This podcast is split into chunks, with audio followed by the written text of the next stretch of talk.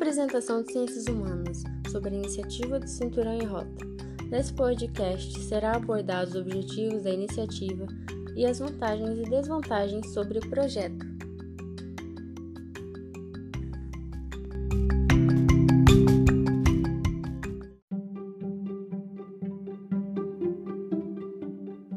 A iniciativa Cinturão em Rota, proposta pelo presidente Xi Jinping em 2013, consiste em um arrojado projeto de cooperação internacional que encontra no símbolo histórico da antiga Rota da Seda sua inspiração. Tal iniciativa baseia-se na coordenação de políticas, na ampliação dos meios de comunicação, no livre fluxo de comércio, na integração financeira e no entendimento entre povos.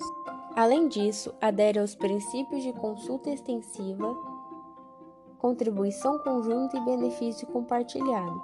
A proposta é alcançar altos padrões de crescimento, beneficiando a sociedade com metas sustentáveis, visando o bem-estar e o desenvolvimento comum.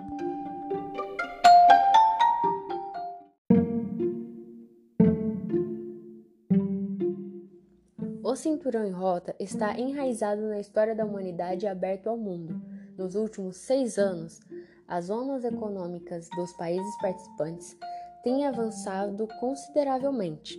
A rede de interconexão tem se desenvolvido. O comércio e o investimento cresceram substancialmente a partir dos projetos implementados. A África Oriental, por exemplo, teve a sua primeira via expressa, as Maldivas, a primeira ponte de travessia marítima, a Bielorrússia, a sua própria indústria de automóveis. No Sudeste Asiático estão em construção as ferrovias de alta velocidade, e os trens China-Europa tornaram-se o maior elo de cooperação na região euroasiática, transformando-se num poderoso ímpeto para a recuperação da economia mundial. A América Latina não é exceção. Como extensão natural do cinturão em roda, ela se tornou o segundo maior destino de investimento externo da China, precedida apenas pela Ásia. Em 2018, o volume de negócios bilaterais entre China e os países latino-americanos atingiu 307 bilhões. No final de 2017, o investimento chinês na América Latina somou 387 bilhões.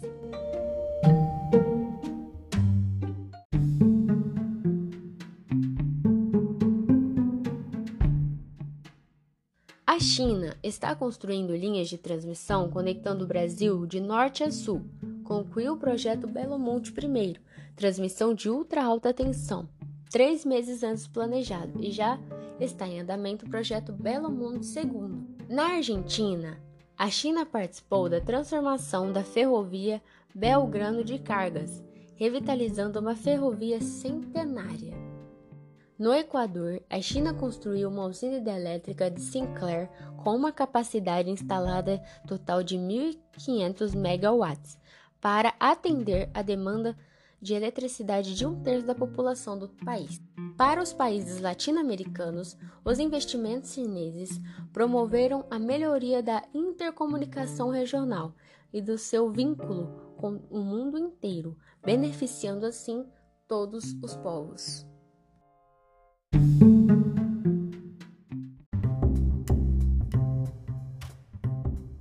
Brasil é um grande país emergente com influência global. Sob a iniciativa do Cinturão em Rota, a cooperação sino-brasileira é muito promissora. Em primeiro lugar, o Brasil terá grandes oportunidades de financiamento, que se tornarão uma força motriz para sua economia. Segundo, expandirá o mercado para empresas brasileiras, aumentando sua capacidade de produção e gerando empregos.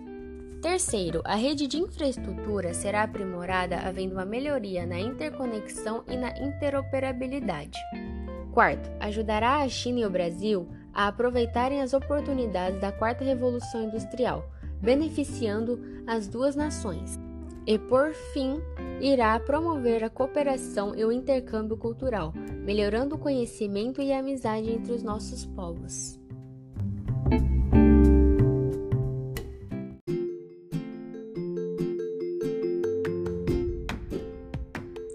É possível separar pessoas com objetivos e ideias comuns. nem mesmo montanhas e mares os separam.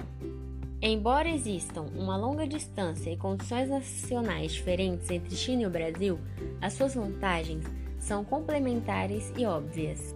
O ano de 2019 celebrará o 45º aniversário do estabelecimento das relações diplomáticas sino-brasileiras. E o Brasil será sempre bem-vindo a aproveitar as oportunidades e extrair o máximo as suas vantagens únicas, possibilitando a prosperidade para o país através da nossa união da iniciativa Cinturão e Rota.